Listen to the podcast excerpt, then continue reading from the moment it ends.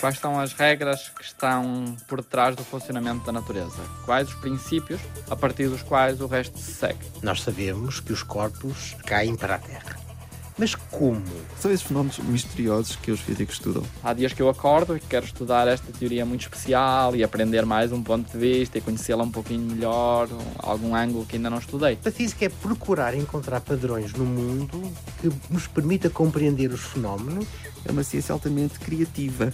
Criativa. Toda a tecnologia que envolve alguma eletrónica está baseada na física quântica que é a física que descreve os elementos muito pequenos. A física é realmente uma disciplina terrivelmente ambiciosa. A relatividade de Einstein nós associamos à física que controla o comportamento das grandes galáxias e de estrelas e de objetos que se movem muito rápido pelo universo, buracos negros. O mundo, o universo, o cosmos funciona de uma forma regular mediante padrões bem estabelecidos. As chamadas leis da física, as chamadas leis da natureza no sentido mais lato.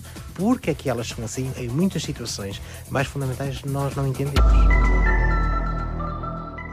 Desde que me conheço, há algo em mim eh, que é algo que eu sempre identifiquei em mim, em mim próprio, que é a percepção do mistério de tudo isto. Se me perguntar porque é que eu tenho essa percepção, não sei. Mas eu lembro desde miúdo que é a percepção do mistério que é o mundo. Em 69, o homem chegou à Lua. Eh, eu lembro, foi numa noite de julho de 69. Eh, eu vivia numa aldeia com os meus pais, família modesta. Tínhamos um terraço lá de casa e o homem chegou à luna nessa noite de madrugada e estava uma lua cheia lindíssima. Eh, e o meu pai, eu estava com o meu pai no terraço e eu olhei para a lua, pai, como é que é possível nós chegarmos lá acima, pai? E meu pai diz assim, ó oh, filho, não sei, mas se estudares vais saber. E então José Luís Santos tornou-se físico. Mas o que é isto de física? A física procura explicar, compreender o funcionamento da natureza. José António Paixão, físico. E o objetivo é o mais vasto possível desde o microcosmos até o macrocosmos. Desse ponto de vista. Essa é uma das dificuldades da disciplina, é que ela é muito, muito, muito vasta. É muito vasta, é muito básica, portanto, os físicos preocupam-se em compreender as interações entre as partículas, mas também um, como funciona o universo à escala maior. Portanto, mas na prática vai à procura de perceber o comportamento da matéria? Da matéria, Daquilo exatamente. que nós chamamos Sim. a matéria. Assim, da matéria, da energia e das leis fundamentais da natureza, as leis que regem, que regem o mundo. É a ciência mais básica mais fascinante e mais universal. É para génios? Não, por amor de Deus, não é nada para génios. Longe disso. Longe de pessoas normais. Que gostam. Que gostam. Não é? Pronto. Então, vamos lá pôr-nos em contacto com a física. Experiência número 1. Um. É nós pegarmos numa, numa esferográfica plástico, friccionarmos, enfim, numa camisola de lã, e atrairmos pedacinhos de papel, que nós podemos cortar uns pedacinhos de papel de cima da mesa. E vemos que realmente esta fricção de um pedaço de plástico permite uh, essa interação à distância, não é uma coisa espantosa como é que os, os papéis são atraídos. Claro, todos conhecem os ímãs, é algo também parecido, uma interação à distância. Foi assim que começaram a, começou os estudos de eletricidade, na tentativa de compreender oh, este fenómeno, porque é que existe esta interação, não é? Esta atração neste caso. Isso é um fenómeno absolutamente mágico e que deu origem à eletricidade. Todos conseguem fazer essa experiência hoje em dia. Uma experiência tão simples que levou à invenção da eletricidade. Espantoso.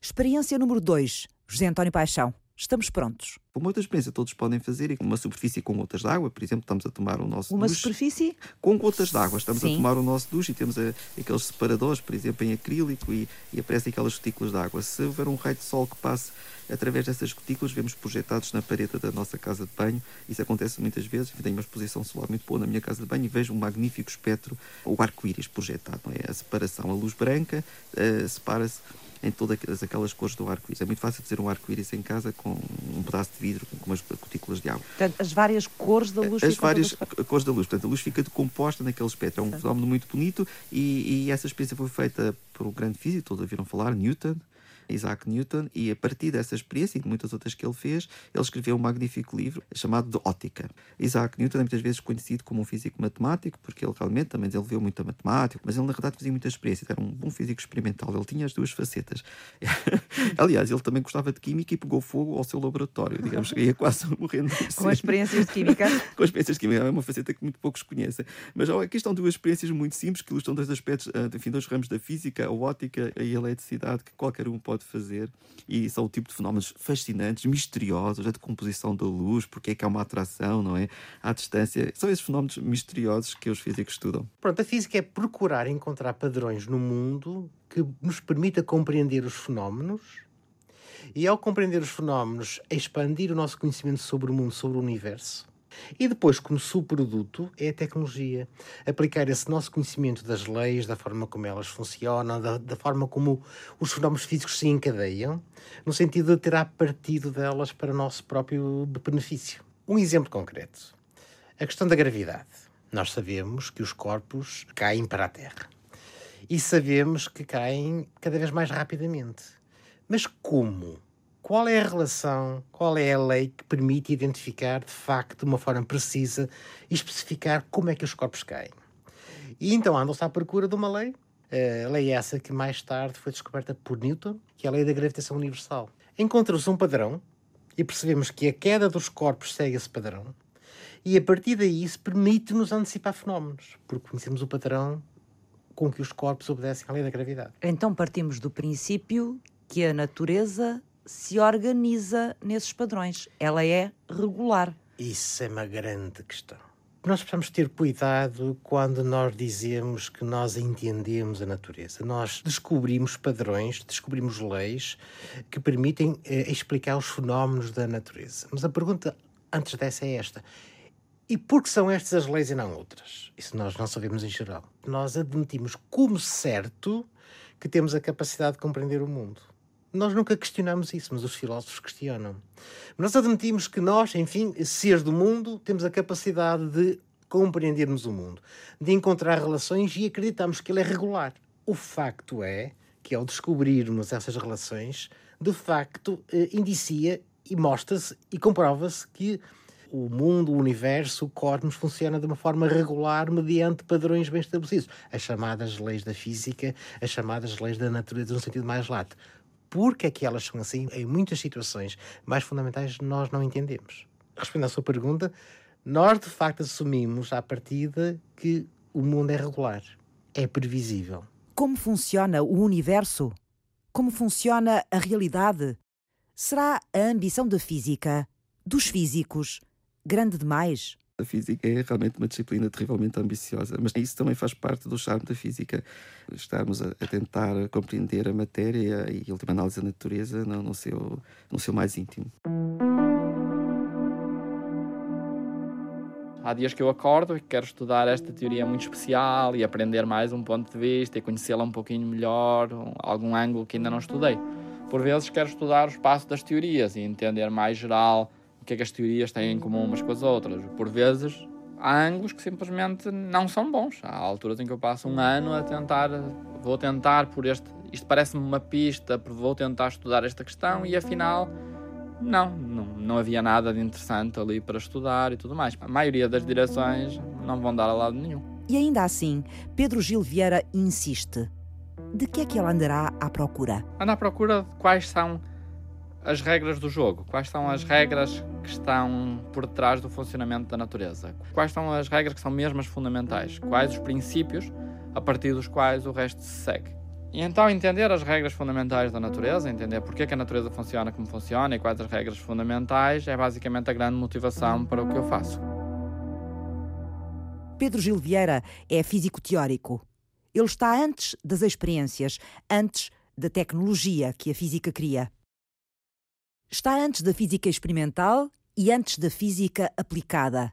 Está lá no núcleo da física, em busca das regras básicas do jogo, que produzem a natureza, das grandes leis que fazem o mundo funcionar e que permitem depois que tudo aconteça. Na investigação, nós não sabemos onde estamos a ir, por isso é a investigação. Principalmente na física teórica. Na física experimental, muitas vezes queremos uma aplicação para algo muito concreto ou queremos explicar uma experiência, então é concreto desde o início.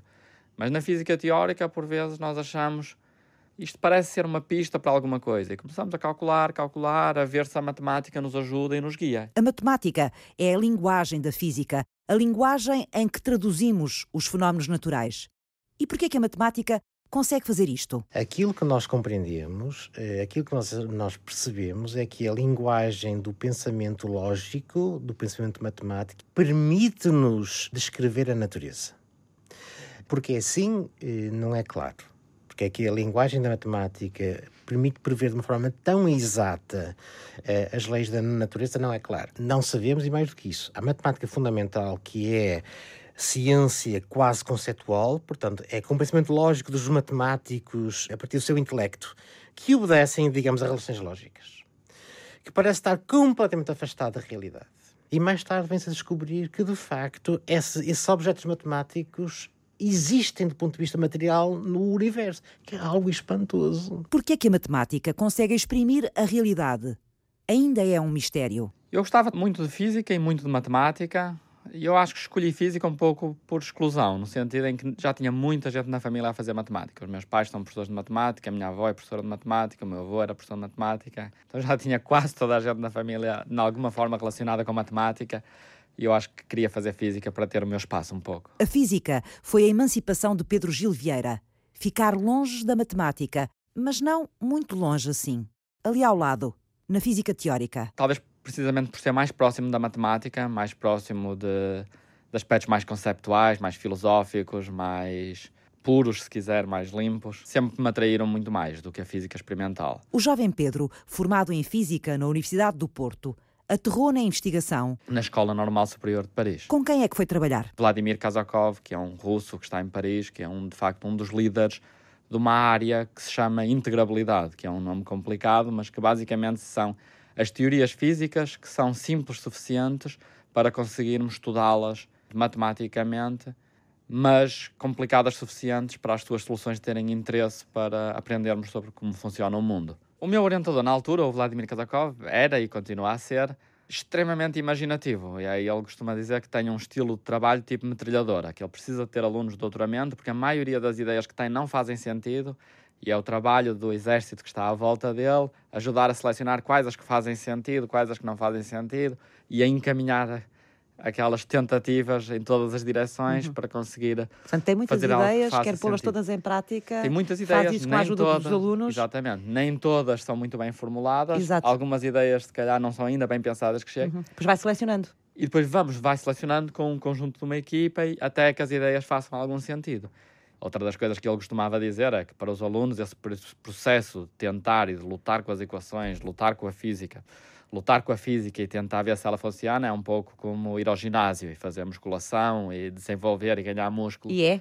Desenvolve mentalmente a capacidade de investigação. Não é apenas um trabalho de inspiração, é muito um uhum. trabalho de, de treinar e de facto de desenvolver atalhos e de desenvolver formas de pensar que é preciso insistir. O que é que o Pedro Gil Vieira faz?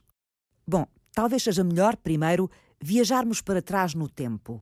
Vamos recuar 100 anos para conhecermos as duas grandes teorias da física que ainda hoje suportam todo o trabalho dos físicos. No início do século XX, eh, houve duas grandes revoluções científicas que se prolongam até os dias de hoje. Houve a revolução da teoria da relatividade, de Einstein, que assenta num pressuposto fundamental, que é a velocidade da luz. É um valor fundamental, não muda, a outra parte, a outra parte tem a ver com eh, o estudo de átomos, que a física que existia até aí não permitia compreender totalmente. E no, nos primeiros 20 anos do século XX, um conjunto notável de cientistas foram agregando um conjunto de, de leis e nos anos 20, 25 agregaram um conjunto de axiomas, que são chamados axiomas da mecânica quântica, que permitem explicar como é que o átomo funciona, basicamente é assim. Quer a teoria da relatividade, quer a mecânica quântica resistiram muito bem ao passar dos anos. Elas, de facto, continuam aí a em força. Portanto, nós, sem a teoria da relatividade, não, não conseguimos explicar uh, o cosmos. Aliás, e muitas outras coisas também não conseguimos uh, explicar, coisas muito comezinhas. Por exemplo, o nosso aparelho GPS não, não funcionaria se não tivesse incorporado lá as leis da, da, relatividade. A teoria da relatividade é muito importante para corpos que, que, que se, se, movem muito depressa. Se movem muito depressa, ou então que, tenham, que, sejam, que tenham grande massa, como acontece com enfim, as galáxias, etc.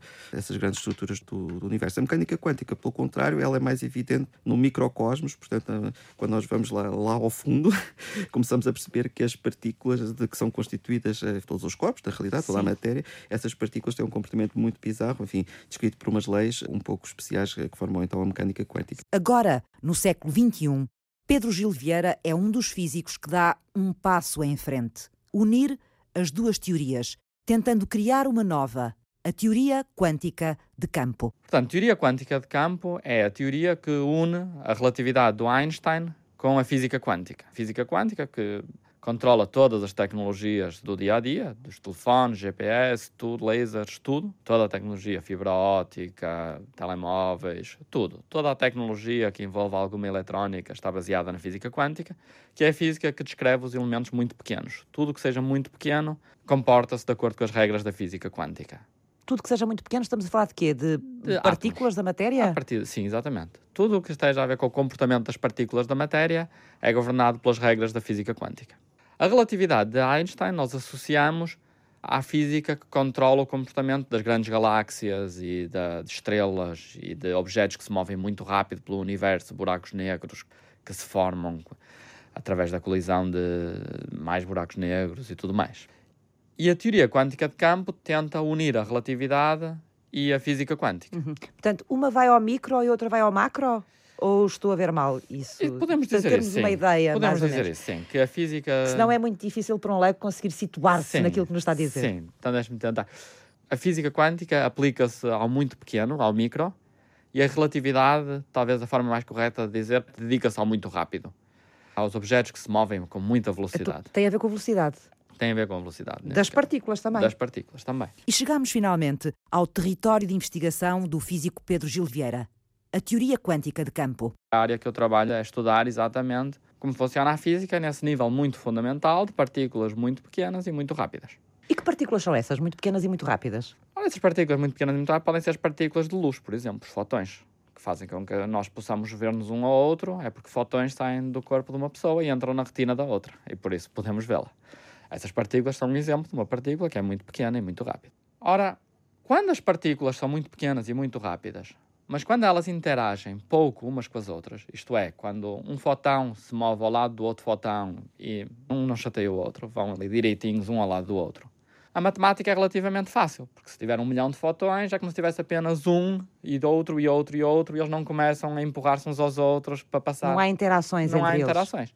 E é o que acontece com a maioria da luz. Por isso, quando ligamos uma lanterna, temos o feixe de luz e os fotões não estão ali a empurrar-se uns aos outros, vão direitinho, ordeiramente, sem grandes complicações. Portanto, isso não é muito difícil de explicar. Isso não é muito difícil de estudar. A física teórica, neste tal regime em que as partículas interagem pouco, a física teórica é extremamente poderosa. Mas por vezes não é assim. Por vezes eh, as partículas interagem muito umas com as outras. A imaginar que enviam os fotões, eles começariam a interagir uns com os outros, a agarrar-se, a puxar-se, em vez de irem sossegados um ao lado do outro. Isso é o que acontece, por exemplo, dentro dos núcleos. Estamos a falar dos núcleos dos, dos átomos. Núcleos, dos átomos. Okay. O núcleo dos átomos, que é feito de prótons e neutrões. Todos nós, de uma forma geral, penso eu, aprendemos isso sobre a matéria, que a matéria é formada por átomos, existem os prótons, existem os neutrões, Exatamente. ainda fomos aos eletrões, Exatamente. aprendemos isso, mas há muitas outras partículas. Há muitas outras partículas. Portanto, o próprio próton e neutrão, cada próton e cada neutrão, eles são feitos de três partículas, que são os quarks. Portanto, dentro de um próton ainda há três quarks. Dentro de um neutrão há três quarks. Uhum um próton ou um neutrão é formado por partículas ainda mais pequenas. Ainda mais pequenas. Podemos imaginar um próton e um neutrão, figurativamente, como cada um deles sendo feito de três esferazinhas pequeninas, que são os quarks. Os quarks, que é uma, uma partícula da matéria ainda mais pequenininha. Ainda mais pequena que o próton e que o neutrão. E, portanto, três quarks formam um próton, três quarks também formam um neutrão. Mas, além disso, existe também outras partículas que controlam a interação dentro do núcleo entre os prótons e entre os neutrões. E essas partículas são fundamentais, porque se puser muitos prótons juntos uns aos outros no núcleo, os prótons têm todos carga positiva. Sim. Cargas positivas empurram-se umas às outras. Sim. Portanto, como é que o núcleo fica? Não é? Repelem-se. Portanto, como é que o núcleo funcionaria? Coloca ali muitos prótons, o núcleo... Não sei, explodia? Cada... Explodia, exatamente. Então, se não existissem gluões, e gluão, a palavra vem de glue, que é cola em inglês, okay. se não existissem exatamente esses tais gluões, para, que, é que funcionam como uma cola, esses prótons não ficariam ali quietinhos no núcleo. Simplesmente explodir, o núcleo explodiria e cada próton ia para o seu lado porque os prótons se repelem. Portanto, os gluões são fundamentais. Então, os gluões são fundamentais. São partículas como o fotão, mas que têm uma diferença, que é os gluões interagem uns com os outros. Então, se lançarmos dois gluões, eles não vão como os fotões, um ao lado do outro, sossegados, mas começam a agarrar-se, a puxar-se, até formam bolas, como bolas de um novelo de lã, que se chamam bolas de cola. Começam como se fosse num desenho animado, quando começa aquelas bolhas em que se vê só Sim. assim, poeira por todo lado e de vez em quando sai uma mão e sai outra. Poderia ser assim que imaginamos um átomo. Tem os gluões todos ali numa bolha enorme e lá no meio estão dentro os prótons e os neutrões, por causa daquela bolha enorme de cola, não conseguem Sair dali. não conseguem sair dali e por isso ficam o núcleo estável. Ora, aí a matemática é dificílima. O que é que acontece dentro dos átomos? Quais são as interações entre as partículas que os formam e que dão origem à matéria e ao comportamento dela? Um convívio de uma complexidade extrema que os físicos teóricos tentam desvendar. Que ferramentas têm eles para lá chegar? Em que teorias se suportam? Que matemática criam? Para encontrar respostas fundamentais sobre o funcionamento do mundo. Perguntas que regressam ao ponto de partida na segunda parte. Até já.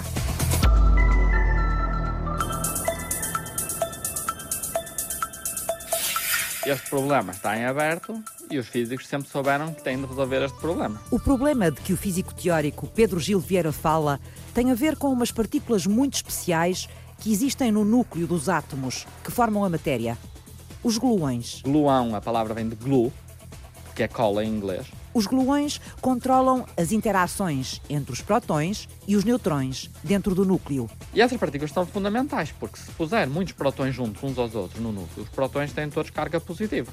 Então, se não existissem gluões, que funcionam como uma cola, esses prótons não ficariam ali quietinhos no núcleo. Simplesmente o núcleo explodiria e cada próton ia para o seu lado porque os prótons se repelam. Que cola é esta que mantém unido o núcleo de um átomo? Como é que as partículas interagem umas com as outras?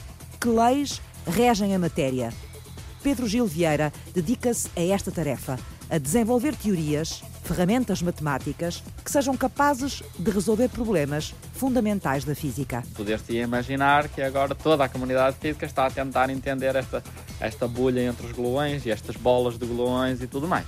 Mas não é assim, porque nós simplesmente não sabemos como fazer. Não temos, não, não sabemos. É difícil demais o problema.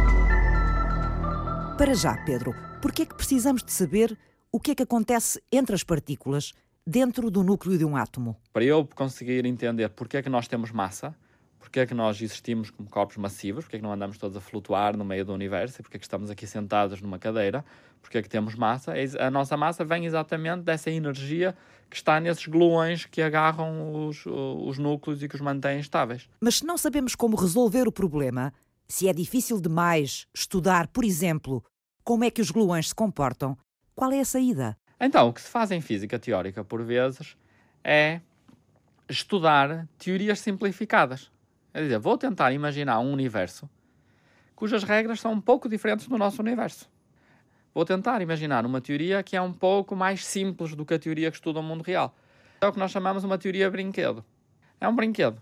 Nós queremos entender como esse brinquedo funciona, abrir o brinquedo, ver as peças, perceber como ele funciona e depois de entender esse brinquedo, dizer, ah, então se calhar as lições que nós vamos aprender, talvez elas também se apliquem ao mundo real. E conseguiram encontrar essa teoria brinquedo? Então existe uma teoria, que é uma teoria que se chama N igual a 4. A teoria n igual a 4 simplifica a realidade, ajudando assim os físicos a estudar o comportamento da matéria. É uma teoria muito jovem, começou a ser trabalhada apenas há 15 anos. Isto seria, uns anos atrás, impensável. Como eu disse, a matemática é tão complicada, quando as partículas interagem fortemente, que ninguém é que imaginaria que fosse alguma vez possível estudar uma teoria. Pedro Gil Vieira tem sido um dos físicos obreiros desta nova ferramenta. Um trabalho que começou ainda em Paris durante o doutoramento. O objetivo, na altura, era estudar qual seria os níveis de energia nesta teoria. Isto é a pergunta mais simples que podemos fazer, que é o que chama o espectro da teoria. E aí começou um programa, ano após ano, centenas de pessoas tentavam um passinho, depois do outro passo, tentar finalmente ver se conseguíamos resolver esta teoria n igual a 4. Em 2009, juntamente com o, o meu orientador na altura, o Kazakov, e o meu colega de doutoramento, o Gromov, ambos russos, nós calculamos o espectro desta teoria. E portanto foi um avanço muito grande. Foi a primeira vez que alguém conseguiu estudar uma teoria de partículas em que as partículas interagem muito umas com as outras. E foi basicamente por ter resolvido esse problema em 2009 que me ofereceram uma posição de professor no Canadá. Pedro Gil Vieira está desde então a liderar a investigação nesta área, na América do Norte, a partir do Instituto Perímetro, em Waterloo. O Perímetro é um instituto muito particular porque é um instituto de física teórica, de física fundamental, que é, como eu disse, uma área muito, muito próxima da matemática e muito abstrata.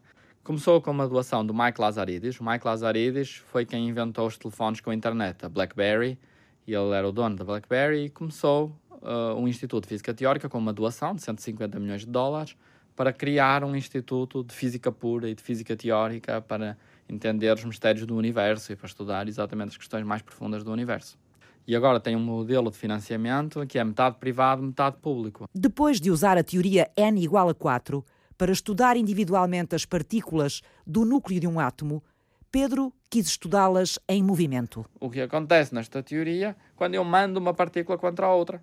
E, portanto, eu queria começar a responder a estas perguntas mais difíceis. Isso estuda-se como? Através de fórmulas matemáticas? Através da matemática. Estuda-se usando uma área da física ou matemática, ou da física matemática, chamada integrabilidade, que é okay. basicamente uma ferramenta que nos, uh, de matemática que nos permite estudar essa teoria. A equipa de investigação coordenada por Pedro Gil Vieira, no Canadá, continua a resolver matematicamente questões que tornam a teoria N igual a 4 um instrumento cada vez mais forte para tentar descobrir o que se passa dentro dos átomos. Em 2013 conseguimos estudar o que acontece quando eu envio gluões uns contra os outros nesta teoria de n igual a 4, por exemplo. E foi basicamente por isso que eu ganhei um prémio chamado Medalha Gribov, foi basicamente por exatamente. entender exatamente da Sociedade Europeia de Física, não é? Da Sociedade Europeia de Física e também ganhei uma bolsa da Sloan Fellowship, também em 2015. Foi por causa disto, foi basicamente por entender do trabalho sobre os gluões. os gluões e assim. Pedro Gil Vieira foi estudando a interação entre partículas cada vez mais complexas. E mais ou menos à volta de 2015, se não estou em erro, conseguimos estudar exatamente o que acontece quando enviamos este análogo de átomos nesta teoria uns contra os outros, já são objetos mais complicados, e foi isso basicamente que me deu este ano este prémio Slacker, que foi exatamente estudar a interação agora destes elementos mais complicados uns contra os outros. Pedro Gil Vieira é o primeiro físico português a ser distinguido com o prémio internacional Raymond E. Beverly Sackler, da Universidade de Tel Aviv, pelo contributo para o avanço da física. O cientista, de 35 anos, vai recebê-lo em março, em Israel. Este prémio é dado para áreas de toda a física, todos os dois anos, e este ano ganhei eu e o Zohar Kamagorsky, que é outro físico que também trabalha a tentar entender a teoria de campo no regime forte, fortemente acoplado, usando técnicas completamente diferentes das minhas. Estamos a falar de partículas que não se conseguem ver. Não se conseguem ver, não conseguimos ver esta. Não temos esta... tecnologia neste momento ou capacidade para ver. Não suficiente, precisávamos de mais não energia. energia suficiente. Mais energia ainda. Da mesma forma que o acelerador de partículas na Suíça precisa de imensa energia. É uma máquina gigantesca, é a maior máquina que eu disse que os humanos já alguma vez construíram, tem 9 km, é uma máquina absolutamente gigantesca, que gasta imensa energia. Temos de ligar a energia e o protão começa a rodar naqueles túneis e aumenta ainda mais a energia, dá-lhe mais energia para ele ir mais rápido e mais e mais e mais na realidade gasta tanta energia que durante o inverno eles têm de desligar a máquina, porque precisam de energia para aquecer neve. E, portanto, nós para podermos ver estas partículas também precisávamos de uma quantidade de energia que não, Gigantesca, que não muito, conseguimos muito neste momento Sim, produzir, digamos assim. exatamente. assim. Mas estas partículas então são estudadas e são calculadas e, e, e, e as suas interações são identificadas só através da teoria, só através de fórmulas. Só através da teoria. Então o que nós podemos fazer é apenas com fórmulas, apenas com teoria, estudar e dizer assim: se isto for verdade, então quando elas, quando mandamos uma contra a outra, é assim que elas se comportam. Saem disparadas num dado ângulo, com uma dada energia e tudo mais, e isso podemos observar nos aceleradores. E depois os físicos experimentais podem ver se assim é. Isto é, eles não vão observar diretamente os constituintes da matéria, mas vão ver as consequências teóricas de se assim fosse. As ferramentas matemáticas que os físicos teóricos como Pedro Gil Vieira desenvolvem ajudam depois outros físicos a criar tecnologia, aplicando os conhecimentos sobre o comportamento da matéria e da luz, por exemplo. Como José António Paixão, físico da Faculdade de Ciências e Tecnologia da Universidade de Coimbra. A área dele é a física do estado sólido ou a física da matéria condensada. O que é que esta área da física procura? Procura compreender alguns fenómenos fascinantes que ocorrem na, nessa tal matéria condensada. Eu vou aqui enumerar apenas alguns que os ouvintes já certamente ouviram falar, pelo menos. O magnetismo, enfim, o magnetismo é uma experiência que todos uh, conhecem, não é o ímã, é? é? um fenómeno que ocorre tipicamente no, nos sólidos. Também a supercondutividade, penso que também muitos ouviram eh, já falar, que é uma propriedade muito interessante, que alguns materiais têm, quando arrefecidos, abaixo de uma certa temperatura, eles perdem a resistência elétrica, portanto, têm a capacidade de poder transportar eletricidade sem perda de energia. Por exemplo, uma das aplicações da física do estado sólido eh, foi o desenvolvimento dos chamados semicondutores. Portanto, a física dos semicondutores deu origem a, um pequeno dispositivo que eu, eu acho que posso dizer aqui sem, sem qualquer problema, que foi a invenção mais importante do século XX, o transistor.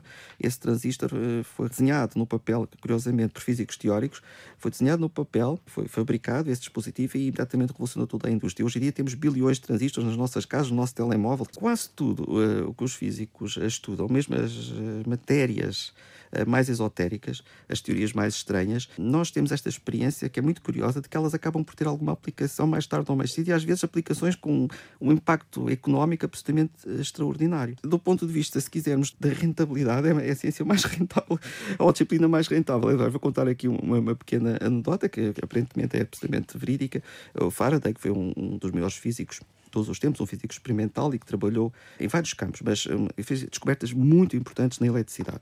E na altura, a eletricidade era algo absolutamente hum, esotérico, enfim, neste sentido, em que era muito pouco conhecido das pessoas, era realmente apenas conhecido nos laboratórios dos físicos. E o Faraday, que era inglês, teve a visita do primeiro-ministro da altura, porque enfim, já tinha uma certa idade, era uma pessoa já famosa, e, esse primeiro-ministro, depois de, do Sr. Faraday ter mostrado alguns daqueles aparelhos com que ele fazia as experiências elétricas, um pouco aborrecido, disse: é tudo muito interessante, mas para que é que isto serve? E consta que o Sr. Faraday também já um bocadinho aborrecido com este comentário, disse lá: olha, deixe lá que um dia mais tarde alguém há de cobrar impostos sobre isso. e de facto, é preciso perceber que na altura não havia sequer luz elétrica nem iluminação das ruas, não era tudo feito a gás. A teoria da relatividade eh, inicialmente era uma coisa também bastante estranha e aparentemente sem nenhuma aplicação prática. Depois eh, vimos que acabou por ter eh, implicações absolutamente extraordinárias. A teoria da relatividade esteve na origem, enfim, da bomba atómica, e não é preciso explicar mais, não é? Toda a gente sabe isso, a importância política, etc., que teve, que teve o desenvolvimento da energia nuclear e a bomba atómica, mas também está hoje em dia no nosso GPS. Certamente o senhor Albert Einstein, quando, quando começou a, a desenvolver a sua teoria, que estava longe de imaginar tais implicações. Não é? José António Paixão trata da física da matéria. José Luís Santos, da Faculdade de Ciências da Universidade do Porto, trata da física da luz. O Einstein colocou um postulado fundamental da ciência, não é só da física da ciência, que é a velocidade da luz é constante. Até hoje em dia tem sido comprovado experimentalmente. É surpreendente que assim seja. É difícil perceber porque é que assim é em muitas situações, mas não é um sei porque é que é surpreendente. Porque todos nós temos a consciência que quando estamos na estação e passa um comboio, se nós estamos parados, nós vemos o outro comboio mover-se. Mas se nós estivermos a andar à mesma velocidade que o outro comboio, o outro parece estar parado em relação a nós. Exatamente. É a chamada noção de velocidade relativa. Pois, com a luz não acontece. Quer nós estejamos parados ou a mover-nos de qualquer forma, se medirmos a velocidade da luz é sempre 300 mil km por segundo. Sempre. O que é um bocado contraintuitivo.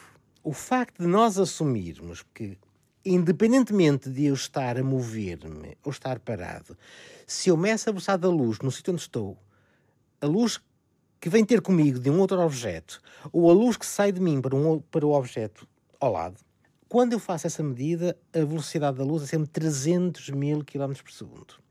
Como a velocidade é a razão de um espaço sobre um tempo, isso significa, para, para que esse quociente obtenha sempre 300 mil km por segundo, ou tem que mudar o numerador ou o denominador. Mudo as condições do espaço ou as condições do tempo. Ou seja, há a contração do tempo, há a contração do espaço, de forma que o quociente se mantenha constante. A luz manda nisso, é incrível. É incrível. ou seja, quando nós nos movemos, por mais pequena velocidade que seja, nós estamos a ter o nosso espaço e o nosso tempo. Isso é incrível. Nós temos a nossa existência no nosso próprio espaço e no nosso próprio tempo. É difícil de nós assimilarmos isso. É claro que é. O que é a luz? A luz são ondas eletromagnéticas, ao fim e ao cabo são ondas que estão associadas a um parâmetro que chamamos de comprimento de onda. Não importa, é um número. E esse número pode ir desde quase zero a muito grande.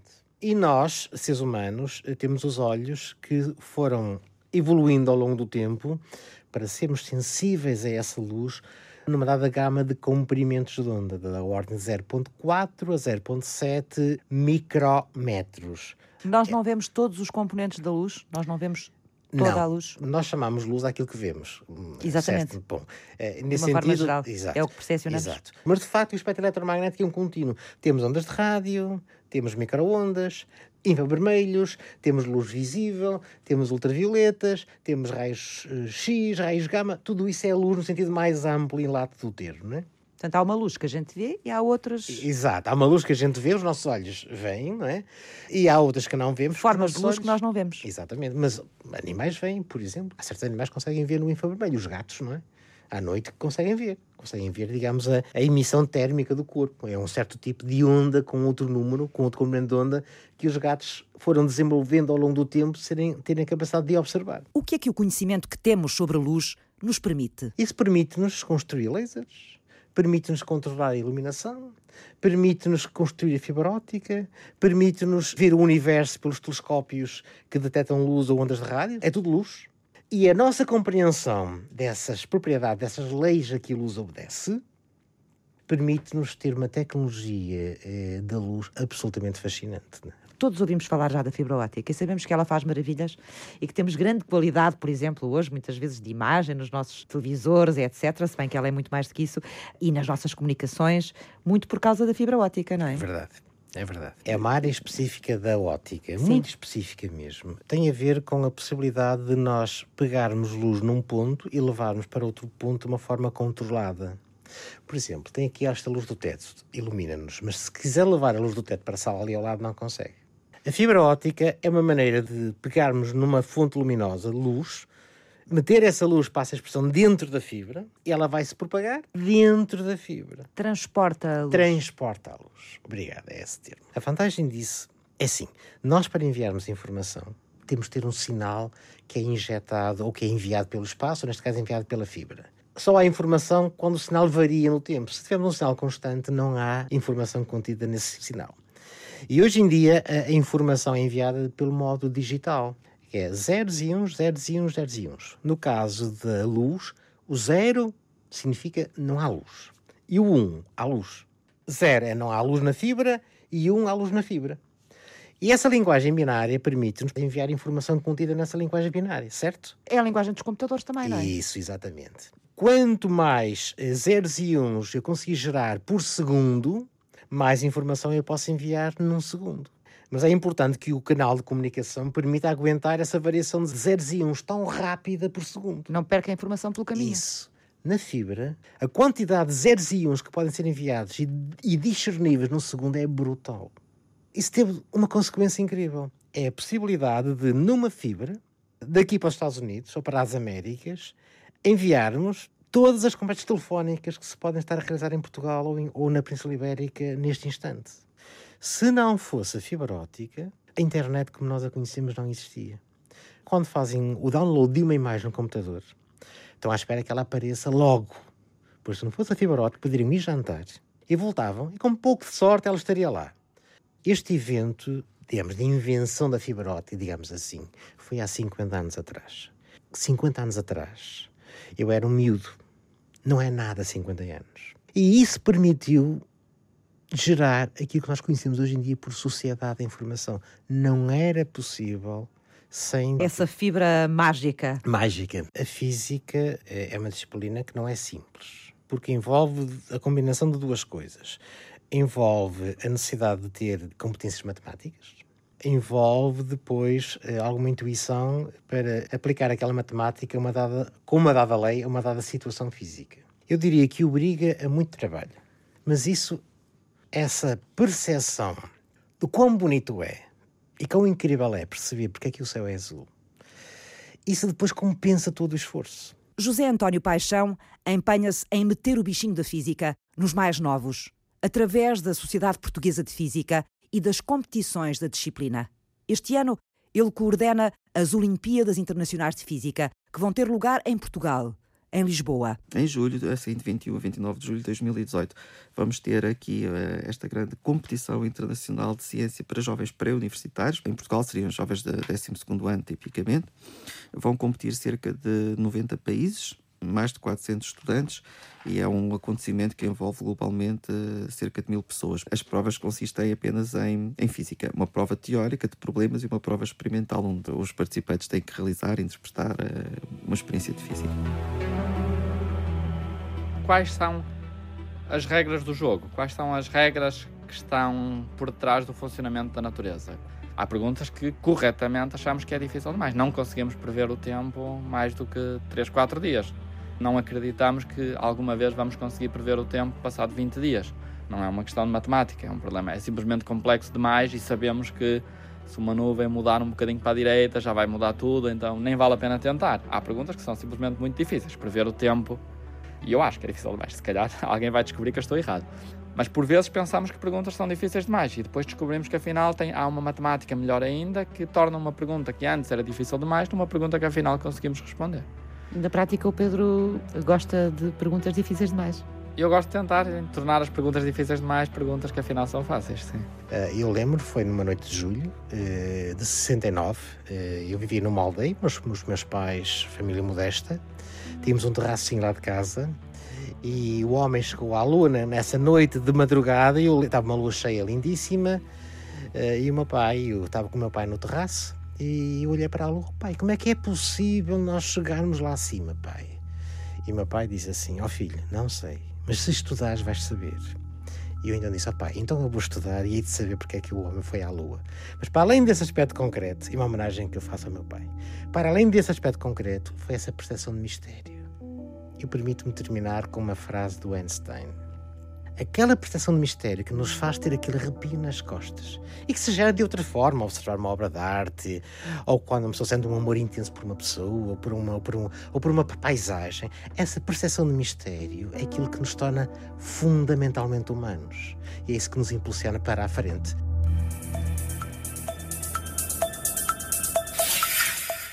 Fizeram este programa Pedro Gil Vieira. A teoria N igual a 4 permite-nos aprender coisas sobre teoria de partículas fortemente acopladas, mas também nos ensina coisas sobre a gravidade quântica, que é, se quiser, o holy grail da física teórica, o objetivo das pessoas de entenderem a gravidade e a física quântica ao mesmo tempo, que ninguém sabe como fazer. Como é que elas, como é que elas eh, conseguem juntar as duas. Exato, como é que elas interagem, não é? José António Paixão. Eu, nesta altura, estou uh, interessado nos materiais ditos multifuncionais. Vou explicar, tem duas propriedades. Por exemplo, que são magnéticos e têm propriedades elétricas ao mesmo tempo. Ou, por exemplo, são magnéticos, mas respondem com a luz. José Luís Santos. Por vezes os físicos são um pouco arrogantes porque, por exemplo, nós estamos para o céu, está um céu azul fantástico lá fora e percebemos porque é que o céu é azul.